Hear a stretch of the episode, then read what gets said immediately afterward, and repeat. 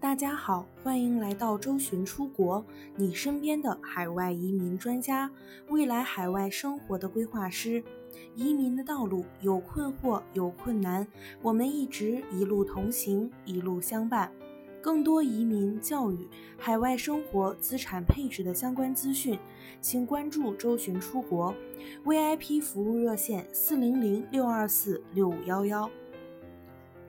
今年的五月。澳联邦政府公布新财年预算案的一大看点，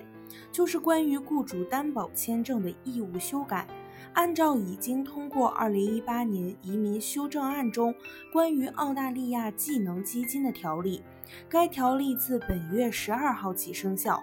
按新预算案估算，未来四年这项税收预计带来十二亿澳元收入。从二零一八年八月十二号起，想要担保海外工人的雇主需要向澳大利亚技能基金捐款，捐款金额取决于签证类型和担保企业的年营业额。提名技术工人获得四八二临时工作签证的企业，包括现有四五七转四八二签证的企业，如果年营业额低于一千万澳元，需要每年缴纳一千二百澳元。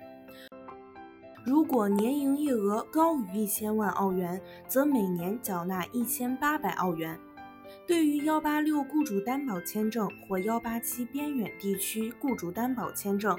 担保企业的年营业额若低于一千万澳元，需要一次性缴纳三千澳元；若年营业额高于一千万澳元，需要一次性缴纳五千澳元。在提交四八二签证申请时，如果签证期为四年，担保企业需要在提交提名申请时一次性支付四年的 SAF 捐款。营业额低于一千万澳元的企业需要缴纳四千八百澳元，营业额超过一千万澳元的企业需要缴纳七千二百澳元。如果在雇佣海外劳工后，企业没有受益，SAF 捐款在特定情况下可以退还给担保雇主，但这是需要由内政部长决定。本月十二号起，劳动力市场测试的要求也发生了变化，要求雇主在提交提名申请之前至少二十八天宣布这一职位。此前的规定为二十一天，招聘广告需要在提名日期之前的四个月发布，而以前的规定是十二个月内。说到澳洲高分辈出的独立技术移民，诸多申请人都是望而生畏。可是别忘了，除了独立技术移民幺八九幺九零四八九签证，还有雇主担保类技术移民签证幺八六幺八七。更何况，澳洲移民局还取消了幺八七签证需要做职业评估的要求。说到职业评估，作为移民澳洲路上的最大拦路虎，已经击退了无数勇士。澳洲最常见的几个职业评估协会有以下几个：职业教育及培训评估服务会、澳洲注册会计师协会、澳洲特许会计师协会、澳洲手工技能行业认可署、澳大利亚工程师协会、澳洲建筑师资格协会、澳洲计算机协会。不同类别的职业所属于不同的评估机构，每个机构的评估标准、时长、所收费用各有不同。抛开学历、英语等硬性条件，职业评估的难点在于你的工作经验。有的申请人工作经验比较混乱，做过的行业有很多；有的申请人的职业很难开出工作证明，比如会计、物流各类经理的要求又比较高。澳洲雇主担保移民偏远地区幺八七签证，必须由有资质的澳洲雇主担保海外的技术人才前往澳洲，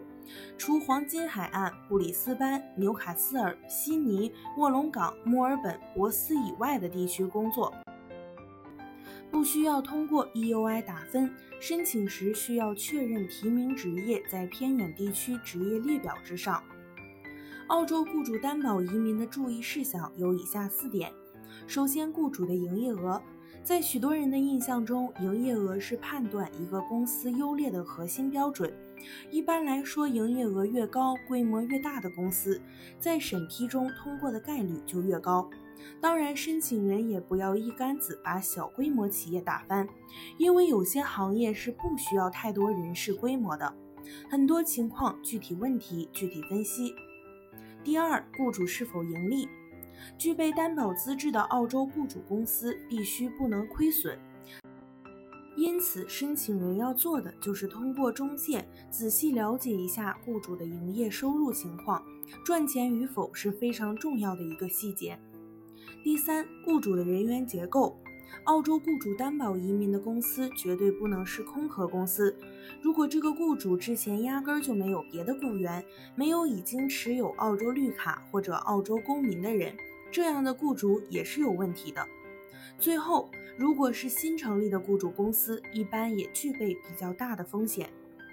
想详细了解更多澳洲移民，可以添加微信客服幺三九幺六二九五九五四。更多移民资讯，请关注官方微信公众号“周巡 Visa” 以及官方微信服务号“周巡移民”的拼音全拼。我们下期再见。